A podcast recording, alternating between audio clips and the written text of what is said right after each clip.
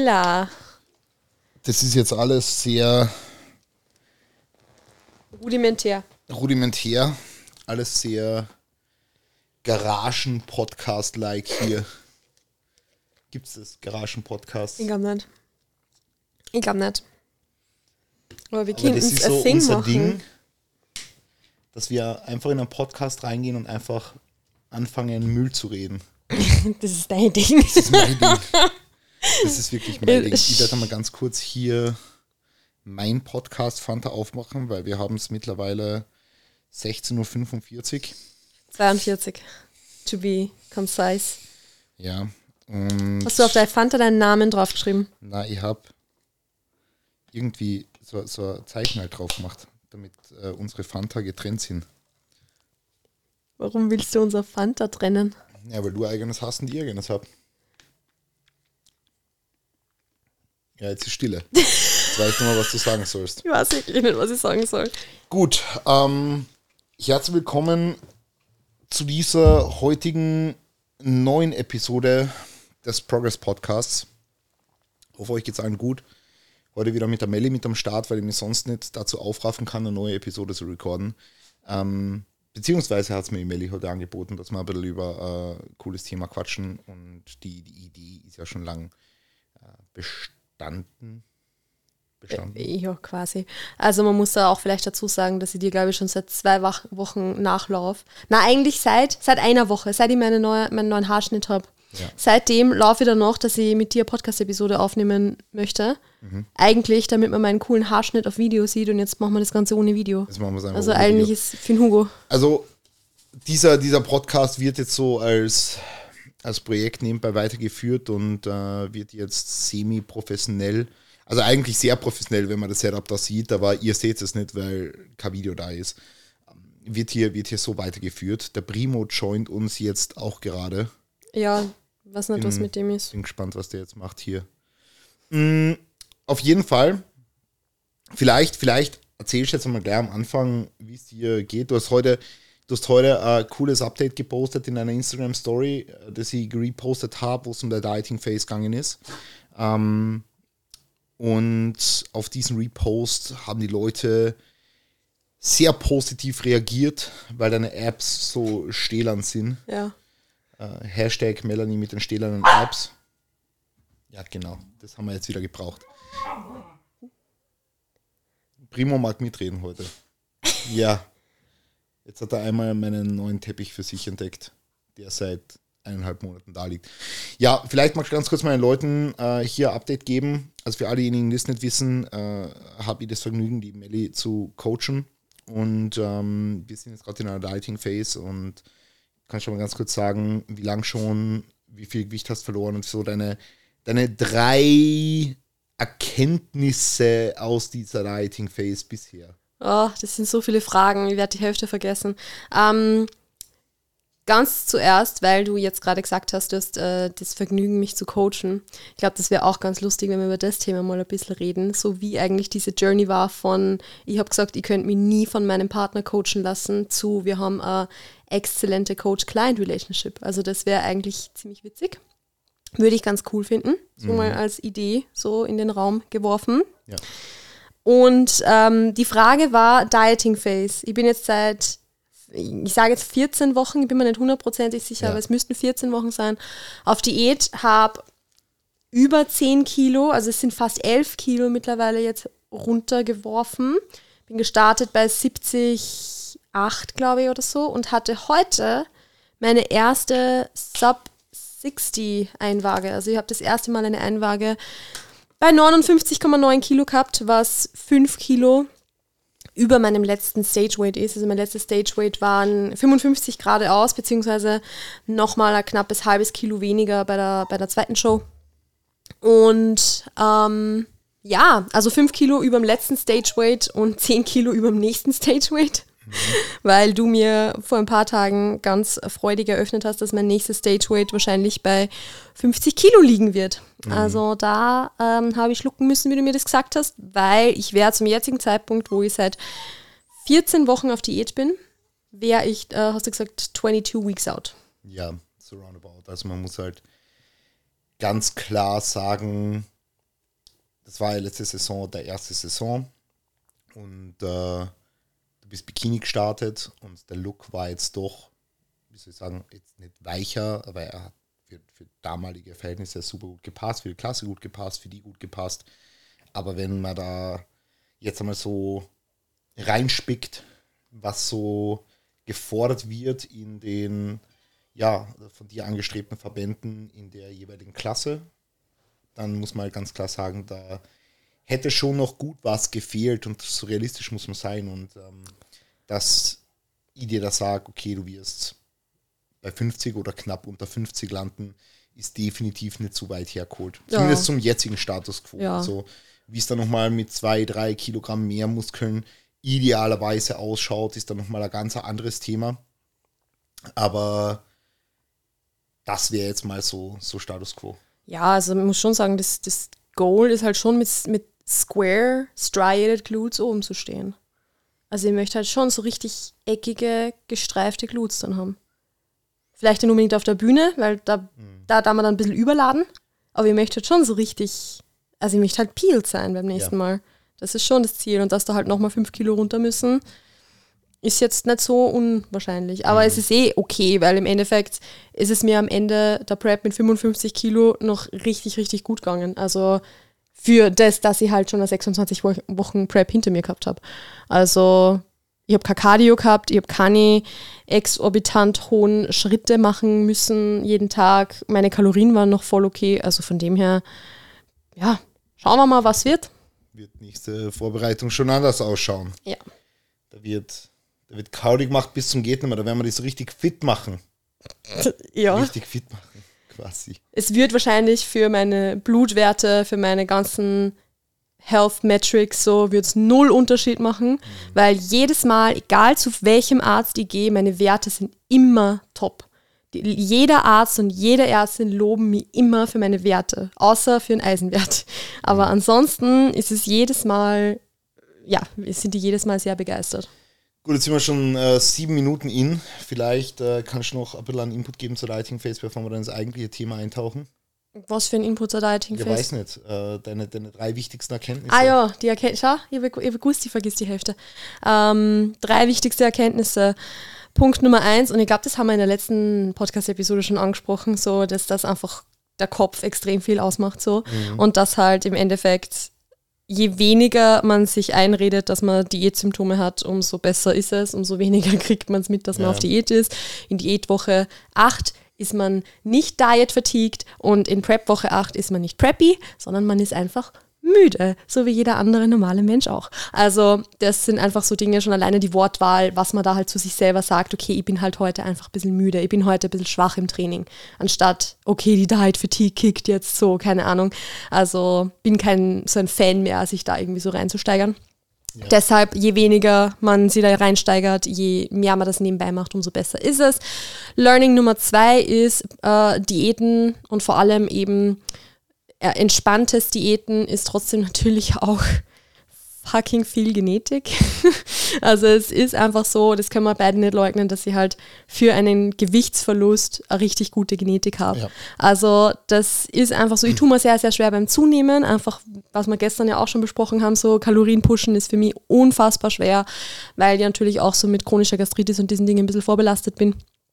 Aber Abnehmen, also mein Körper wirft halt unfassbar gern ab. Und das hat mir jetzt auch diese Diät wieder gezeigt, dass es halt trotzdem viel Genetik ist, weil ganz ehrlich, so gechillt mal über 15, 16 Prozent des eigenen Körpergewichts verlieren, das ja, ja. da leiden andere schon ziemlich drunter und ich spüre es halt fast gar nicht. Ich habe es zum Schluss jetzt so, also schon angefangen, ein bisschen den, in Bezug auf kognitive Fähigkeiten und so zu spüren, ähm, was aber eben auch ein bisschen andere Gründe hat. Also das ist jetzt nicht nur Diät, sondern da hat die Diät halt beigetragen dazu. Mhm. Aber ansonsten, ja. Äh, äh, Nummer drei, Nummer drei, Nummer drei. Ähm, mir fällt gerade keine Nummer drei an. Okay, I'm sorry. Dann lassen wir die Nummer drei für heute weg. Aber wir wollen uns heute ein bisschen über das Thema Coaching unterhalten. Coaching in unserer Coaching-Bubble. Die Wahrheit die Wahr über Online-Coaching. Die Wahrheit. Die nackte Wahrheit. Die, nackte die brutale Wahrheit. Wahrheit. Ja, ähm, Du hast ja zu coachen aufgehört. Yes. Vielleicht steigen wir mal gleich mit der Frage ein, warum. das ist äh, keine Rapid-Fire-Question, ist eine Frage, wo ich eine Stunde drüber reden kann. Ähm, ja, ich habe vor sechs Monaten endgültig aufgehört zu coachen, habe vor über zwölf Monaten schon ähm, eigentlich letztes Jahr im August schon den Entschluss gefasst, dass ich aufhören werde mit 1 zu 1 Fitness, Coaching, Bodybuilding, Coaching etc. pp. Weil, wow, da gibt es so viele Gründe. Erstens habe ich das Gefühl gehabt, dass es, also es war halt für mich einfach nicht das Richtige, um es jetzt einmal so ganz, ganz ja, rund, also ganz runterzubrechen. Ähm, aber das sagt jetzt irgendwie alles und nichts. Also es ist halt so, ich habe halt das Gefühl, ich bin a, eigentlich ein super, super kreativer Mensch und ich bin eigentlich ein Mensch, der eine extrem gute Problemlösungskompetenz hat. Beide Dinge konnte ich im Fitness-Coaching nicht anwenden. Und ich habe das Gefühl, mein Hirn ist eingerostet. Mhm. Also es war wirklich, ich habe das Gefühl gehabt, mein Hirn rostet, es ist eine Staubschicht drauf, weil ich irgendwie diese ganzen Stärken, die ich halt habe, die mein Gehirn halt fordern, die habe ich nicht nutzen können. Mhm. Weil es im Endeffekt einfach, ähm, das ist halt Fitness-Coaching so, wenn du ein sehr, sehr eingeschränktes Klientel hast, also nicht eingeschränkt jetzt irgendwie, was nicht, sondern einfach, in, einfach eine sehr enge Zielgruppe hast und sehr, sehr oft denselben Prozess betreust, wie es bei mir ja war. Es ist sehr repetitive. Es ist sehr, sehr, sehr repetitive. Du sagst sehr oft dasselbe, du machst sehr oft dasselbe, du auch jetzt zum Beispiel, wenn du halt an ähnlichen fortgeschrittenen Status vom Training betreust. Du gibst oft sehr, sehr ähnliche Trainingspläne. Du schaust da immer wieder dieselben Trainingsvideos an. Und das war halt einfach so diese Repetitiveness, habe ich, also das war halt gar nicht meins, sagen wir mal so. Ja.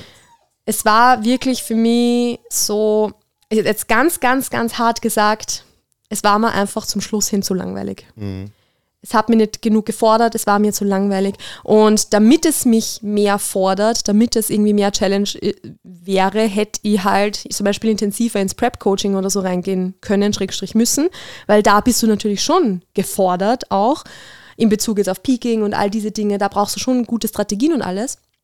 Aber das wollte ich halt nicht. Weil das habe ich einmal probiert und meine Athletin war super, das hat gut gepasst, aber ich habe einfach gemerkt, es ist überhaupt nicht meins.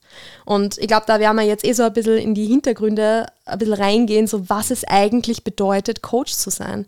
Weil sehr, sehr viele Leute jetzt angefangen haben oder anfangen, äh, Fitness-Coaching anzubieten, was natürlich cool ist, jetzt einmal so grundsätzlich gesehen, weil es gibt ganz viele Menschen da draußen, die einen Fitness-Coach gebrauchen könnten. Also das Klientel ist da. Aber ich glaube, dass sehr, sehr viele halt irgendwie so ein bisschen die rosa Brille in Bezug aufs Online-Coaching aufhaben. Und mhm. dass sie sich das Ganze halt immer sehr gechillt und sehr, ja, wie gesagt, mit rosa-roter Brille irgendwie vorstellen. Und ich glaube, da wollen wir heute mal so ein bisschen einen Blick hinter die Kulissen werfen. Jetzt einmal so von, von deiner Sicht, weil wir gesagt haben, Prep-Coaching ist anspruchsvoll. Mhm. Wie anspruchsvoll ist Prep-Coaching?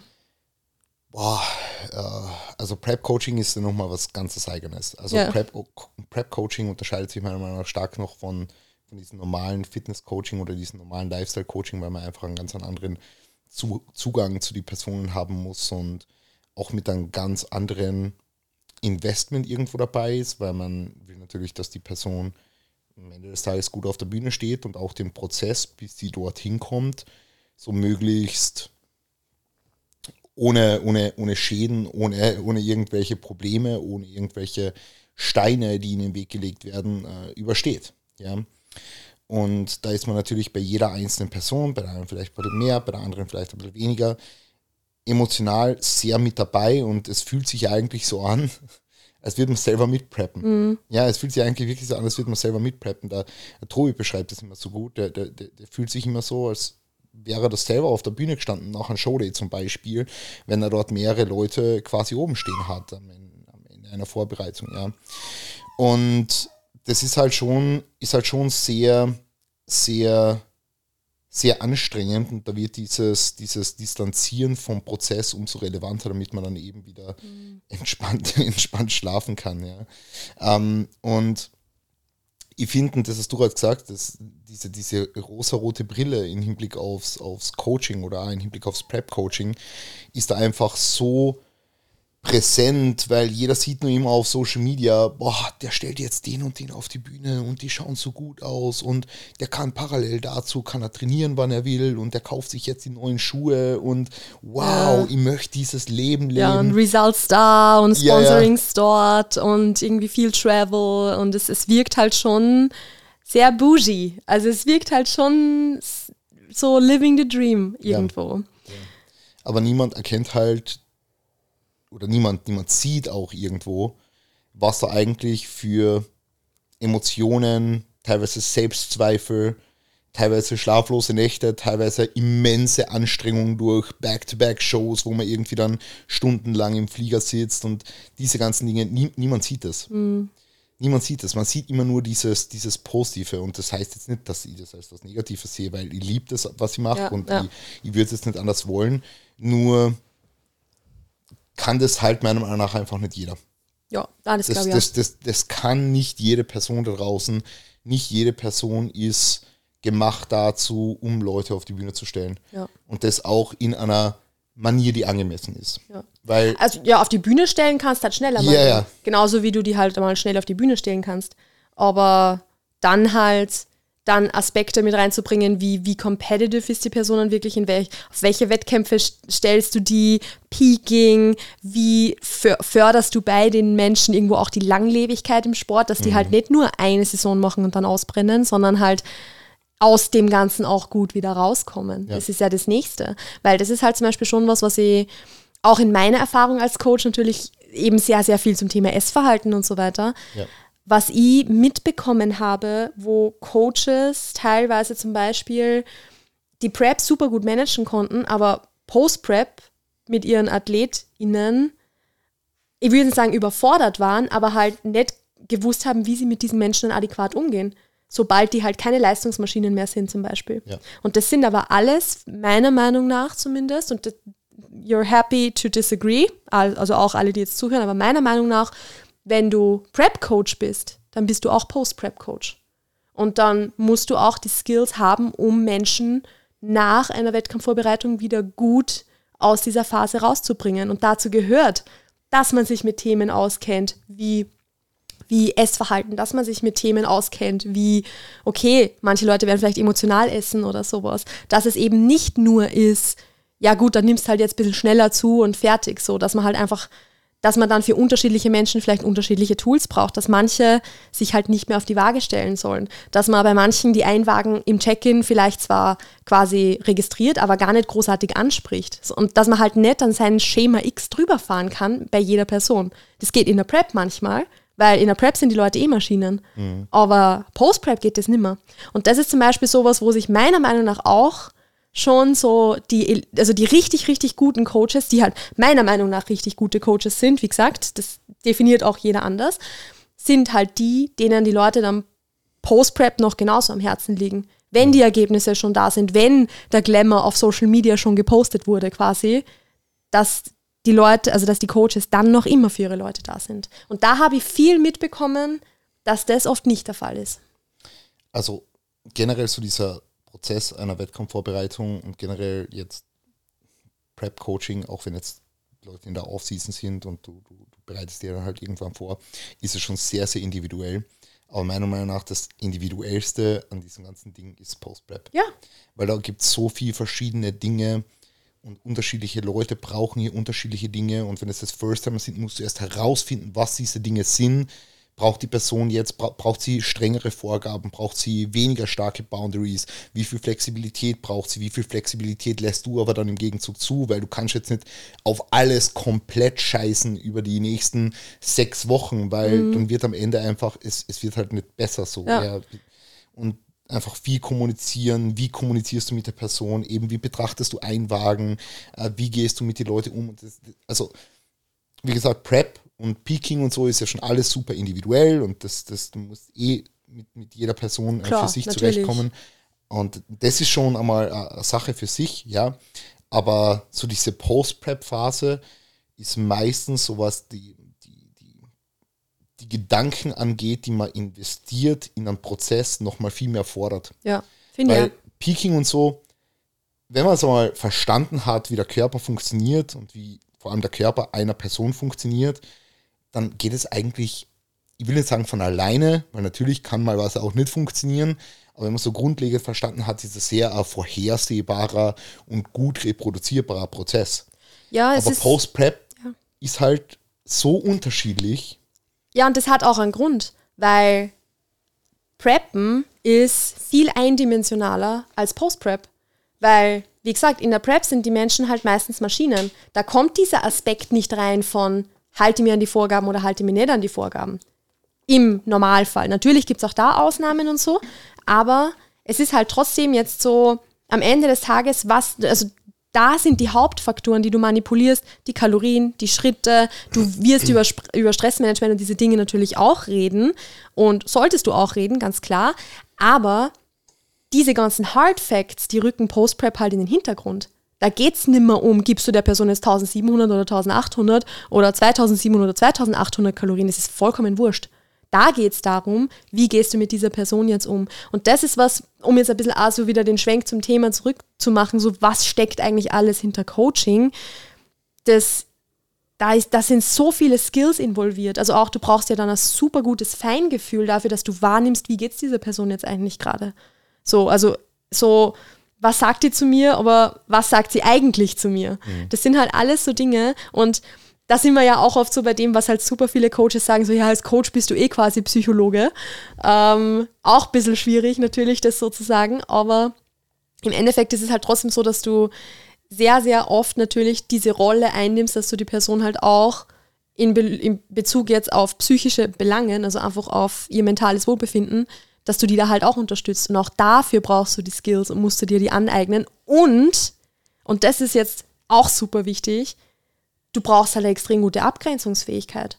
Weil, wenn wir jetzt immer reden von, ja, Coaches sind eh quasi Psychologen, ja, der Unterschied ist halt, wenn du jetzt zum Psychotherapeuten oder sowas gehst, die lernen in einer regelmäßigen Supervision, wie sie mit den Dingen umgehen, die ihnen erzählt werden. Als Coach lernt dir das keiner.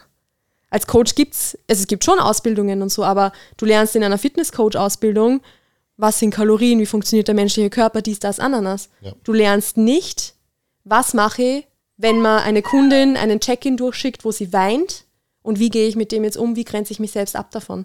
Ja. Und das sind halt Dinge, das unterschätzt man, dass man diese, diese Abgrenzungsfähigkeit da so braucht, aber trotzdem halt das, das Mitgefühl. Und übrigens, falls ihr im Primo im Hintergrund schreien hört, dann ist es einfach nur, weil er sich beschwert, weil er jetzt dann schon langsam raus möchte, nicht weil er irgendwie gequält wird oder so.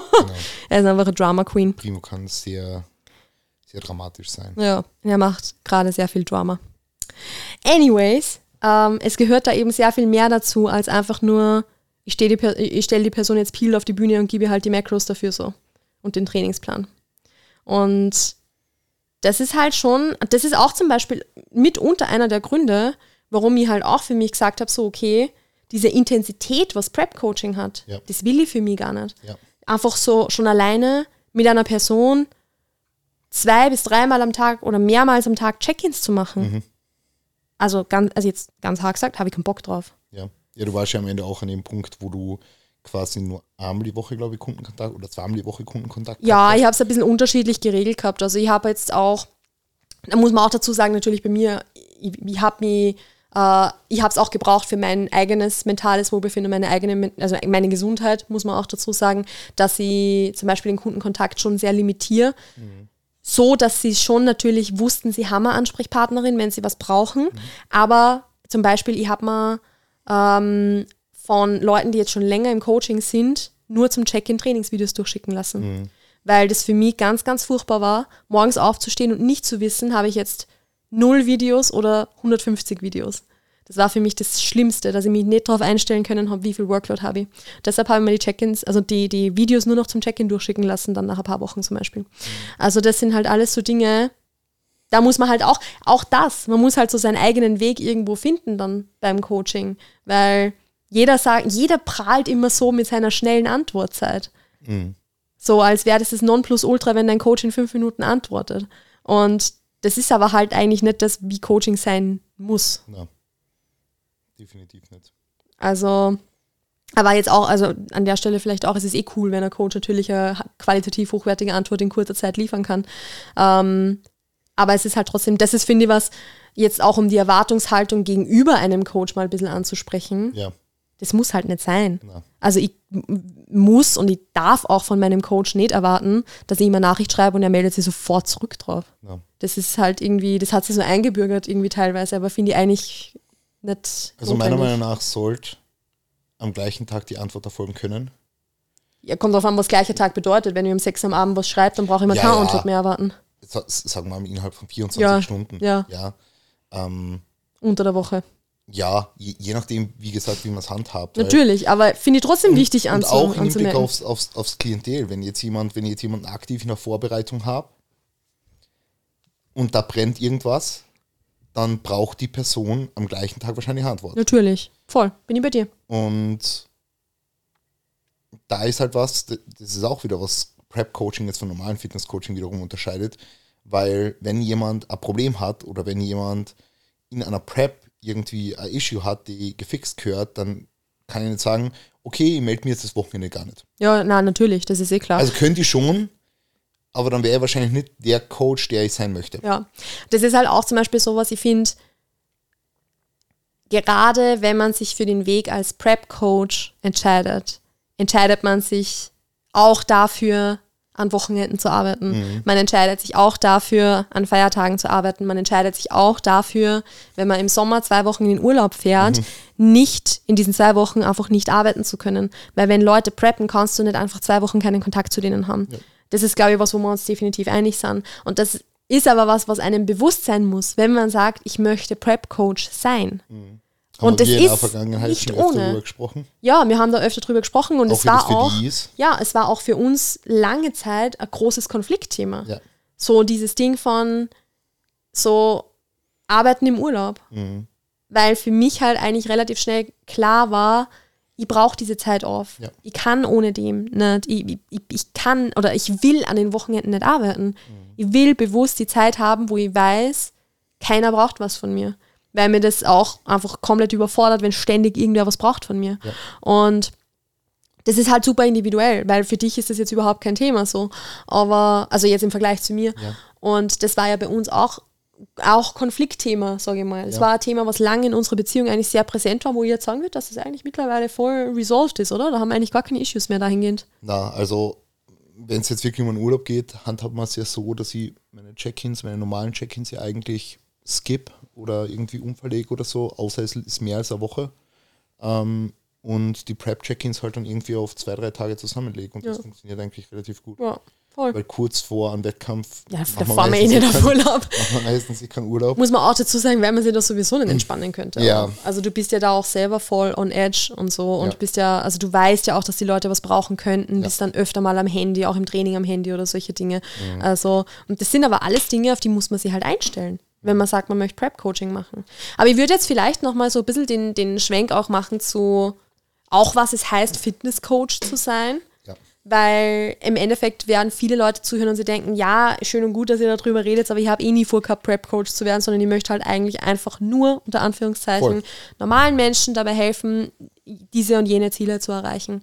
Und an der Stelle muss ich gleich einmal sagen, ich finde es ja, habe ich vorher auch schon erwähnt, mega geil, dass aber auch viele Leute sich für diesen Weg entscheiden, weil es braucht da einfach also wir, wir haben halt trotzdem eine Weltbevölkerung, die im Großen und Ganzen nicht sonderlich gesund ist. So. Also halt in Bezug auf, wie viel bewegen sich die Leute und so weiter und so fort. Und da finde ich es gut, dass es halt Leute in diesen ganzen Health- und Fitness-Professions irgendwie gibt, die da die Leute halt unterstützen. Das ist ja grundsätzlich was sehr, sehr Positives.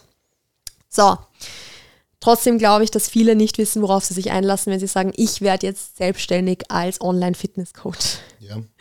Gibt es irgendwas, wenn du an deine Zeit zurückdenkst, du warst ja auch nicht, bist ja auch nicht mit der Intention reingegangen, Prep-Coaching zu machen, sondern einfach mal halt zu coachen. Ja. Gab es irgendwas, wo du gedacht hast, das wäre eigentlich cool gewesen, wenn man das wer früher sagt?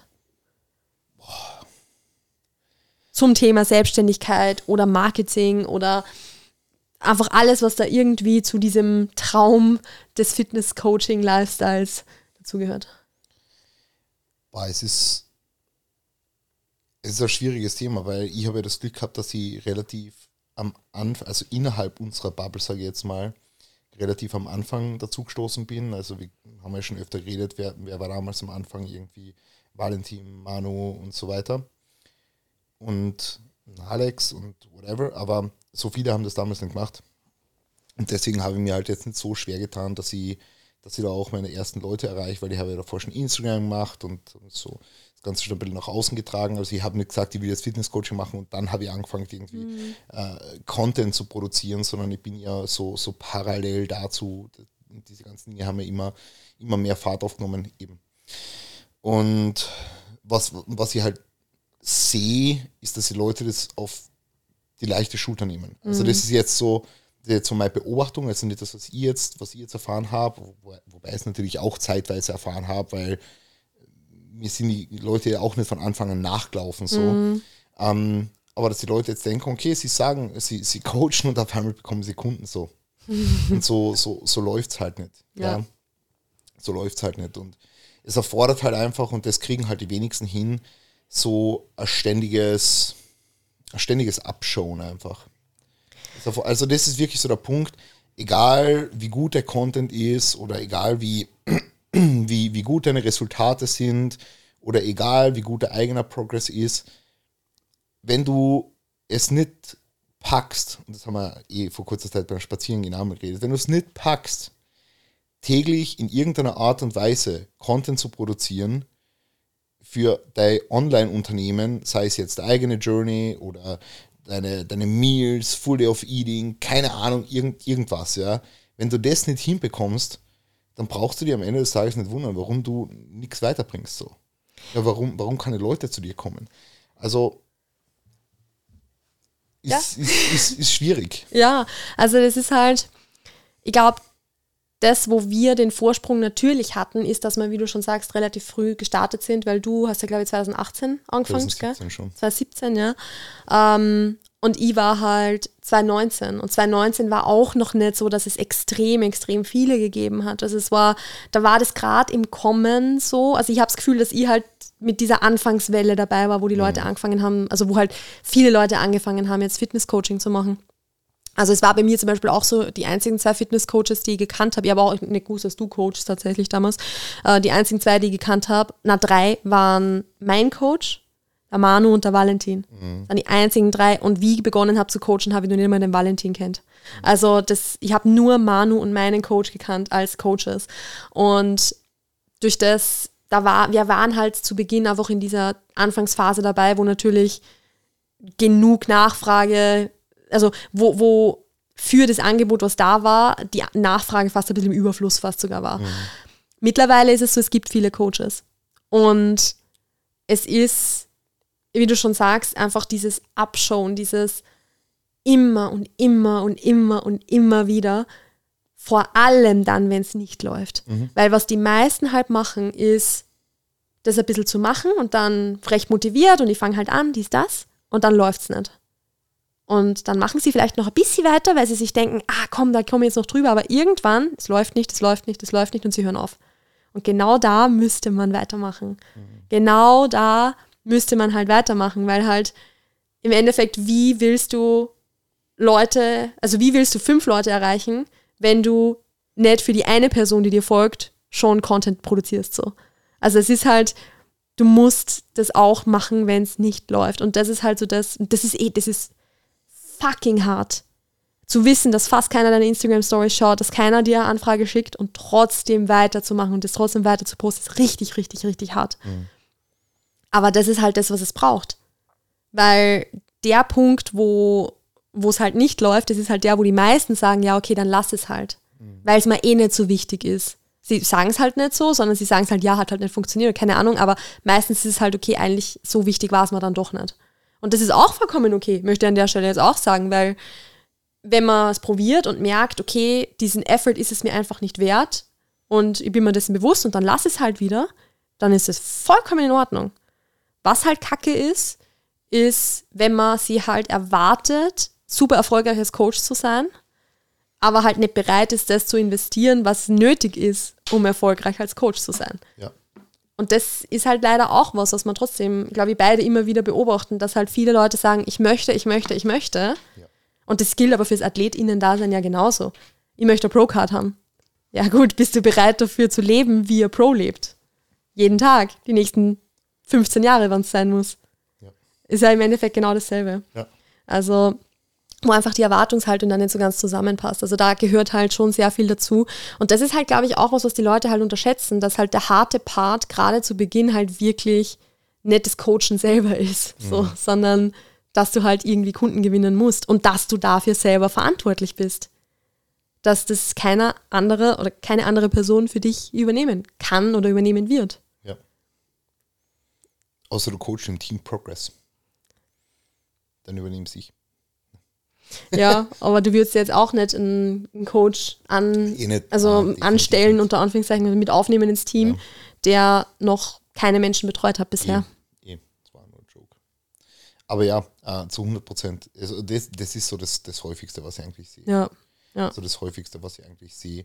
Weil, wenn du gute Coaching-Arbeit leistest und coachen lernst du auch nur, indem du coachst, ja, dann wirst du die Ergebnisse produzieren. ja, natürlich. Du wirst die Ergebnisse produzieren und du wirst, du wirst, du wirst den Leuten dabei helfen, dass, dass, sie, dass sie Fett verlieren, fitter werden, whatever. Und wirst es vielleicht auch auf einen sehr, sehr coolen Weg machen, ja. Ähm, aber das nach außen zu tragen und die Leute das wissen zu lassen und so, sicherlich Mundpropaganda hin oder her, ja. Ähm, aber so das, das Harte ist einfach, wirklich dabei zu bleiben einfach. Ja, Wirklich einfach dabei zu bleiben. Einfach das zu machen und ja, jegliche, jegliche Tiefen, jegliche Rückstöße im Hinblick auf Kundinnengewinnung oder jegliche emotionale Rückschläge oder, oder alles, was halt schwierig ist zu, zu überstehen und einfach weiterzumachen. es ist halt so wie in jeder Selbstständigkeit. Es ist, es ist halt eine Selbstständigkeit. Und eine Selbstständigkeit kommt einem halt nicht zugeflogen. Und es ist halt wirklich, und das kann ich jetzt auch aus meiner Erfahrung so berichten, es stellt einen halt richtig auf die Probe. Es stellt deine, deine Ausdauer auf die Probe, es stellt einfach deine, deine Abgrenzungsfähigkeit auf die Probe, es stellt auf die Probe, es, also du, was man da an, was man an Selbstzweifeln teilweise entwickelt. Also jetzt so ein ganz typischer Fall und das ist sicher was, was viele beginnende Coaches jetzt, wo, wo die da jetzt relaten können, so, wo man sich halt auch denkt, okay, ich habe ein paar Leute, ähm, weil das halt irgendwie, keine Ahnung, Leute sind, die ich günstig betreue, Leute sind, die halt irgendwie zufällig über ein paar Ecken bekommen habe. Aber irgendwie kriege ich keine guten Resultate, bin ich deshalb jetzt ein schlechter Coach. Dabei liegt halt da in diesem Anfangsstadium, und das ist, glaube ich, was, was wir fast alle irgendwie durchhaben, nicht daran, dass du ein schlechter Coach bist, manchmal vielleicht, aber in den meisten Fällen eher nicht, sondern daran, dass die Leute, die du zu Beginn hast, halt eigentlich nicht die Leute sind, die halt bereit sind, Gas zu geben. Und dann sind natürlich auch keine Resultate da beispielsweise. Ja. Also das ist halt, das, das ist zum Beispiel sowas, wo sie die Katze in den Schwanz beißt. Du be- betreust wen gratis, die Person sieht den Wert darin nicht, geht dann nicht ins Training, hat dann keine Resultate, du hast Arbeit reingesteckt für nichts. Und das über dieses Stadi äh, Stadium, Stadium, ja, über dieses Stadium muss, ich glaube, da muss jeder mal durch. Ja. Da muss jeder mal durch und da fängt es ja schon an damit, dass du an deiner Kompetenz dann zweifelst. Weil du dir denkst, okay, was mache ich falsch, dass andere so orge Resultate haben und meine Trainees haben das nicht. Man, wenn du jetzt schon fünf Jahre coachst und schon 50 Leute betreut hast und noch immer keine Ergebnisse hast, dann liegt es an dir. Aber so für, für den Beginn, wenn du deine Testimonial-Clients quasi hast beispielsweise, also gerade, du hast es auch vorher schon gesagt, Thema Selbstzweifel. Also man wird wirklich, sage ich mal, jetzt emotional in seiner Selbstständigkeit extrem auf die Probe gestellt. Dafür kann man halt auch extrem über sich hin, selbst hinauswachsen. Mhm. Weil das ist halt schon, es ist halt schon sehr geil irgendwo auch so, dass man halt, wenn, man, wenn man diese Challenge hat und man überwindet sie halt dann und kann sich selber irgendwie so ein bisschen beim Wachsen zuschauen quasi. Das ist schon cool. Also ohne diese, diese Selbstzweifel, egal ob es jetzt Prep-Coaching ist und du hast diese nach einem Wettkampf, wo man auch immer nur meistens das, das Negative sieht, ja, und sich dann gar nicht so über die, diese ganzen Errungenschaften freuen kann. Oder ob es jetzt ist, eben, wenn wieder Kunde oder Kundin abspringt oder so, du schaust dir dann, okay, trotzdem, trotzdem, was, was kannst du besser machen, was kannst du anders machen, ähm, kriegst vielleicht Feedback, vielleicht auch nicht, whatever, ja. Ähm, aber gerade dadurch wirst du ja besser in dem. Ja. Gerade dadurch, dass du mit diesem Selbstzweifel copst und einfach versuchst, weiter an, an dem zu wachsen.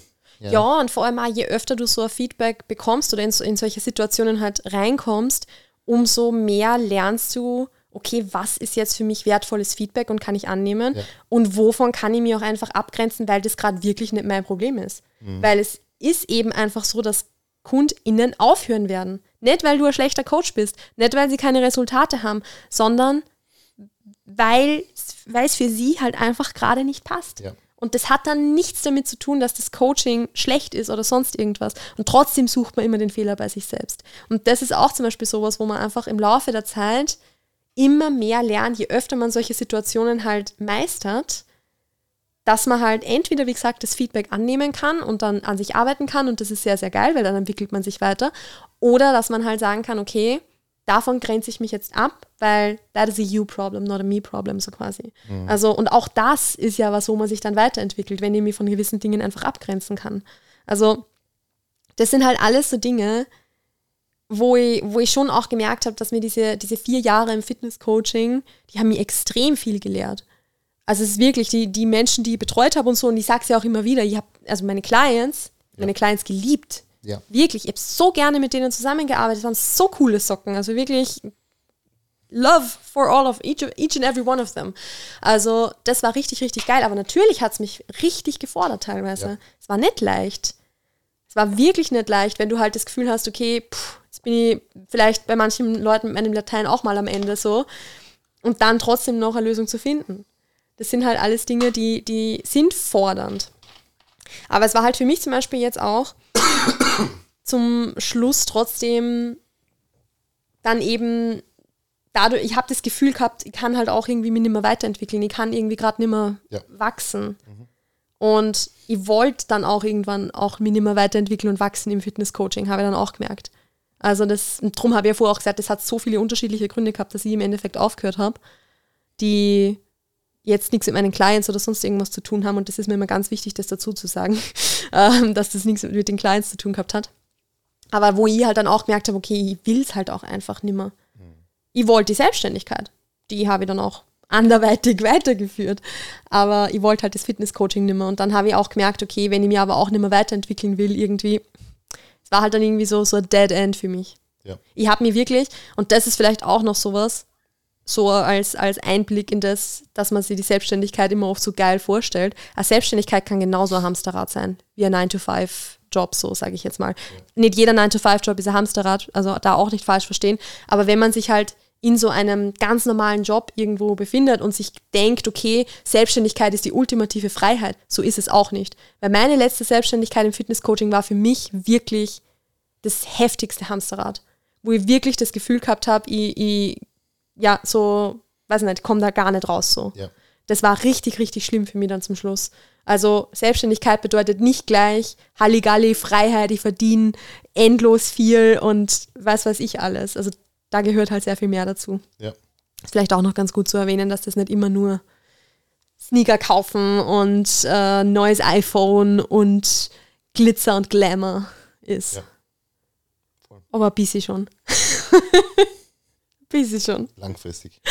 Wenn man dran bleibt. Wenn man dran bleibt. Aber es ist halt auch so, wenn man dran bleibt und wenn man halt auch merkt, okay, es ist auch das Richtige für mich. Ja. Weil ich glaube, dass sich sehr, sehr viele Leute halt irgendwie bisschen so von diesem Glitzer und Glamour, den sie halt sehen, blenden lassen mhm. und denken, okay, geil, ich will das auch. Mhm. Und für die ist aber Selbstständigkeit nichts und trotzdem irgendwie dann krampfhaft versuchen, da dran zu bleiben, zum Beispiel. Ja. Glaube ich schon auch, dass da sicher einige gibt, die halt da irgendwie an dem festhalten, weil sie halt glauben, das ist der einzig wahre Weg, dabei ist es das halt auch nicht. Ja, also, und wenn ich aber halt keinen Bock drauf habe und das da nicht brennt dafür, dann wird es halt nicht an den Punkt kommen, wo man sagt, man ist halt dann super erfolgreich damit, wie man auch immer Erfolg dann für sich selbst definiert. Mhm.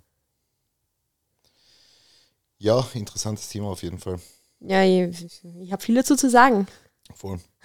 Trotzdem die, die, Episode, glaube ich, an der Stelle beenden. Dreiviertelstunde, passt eh gut. Dabei hätte sich der Primo gerade beruhigt. Ja, ich weiß. Könnte man so schön weiterreden.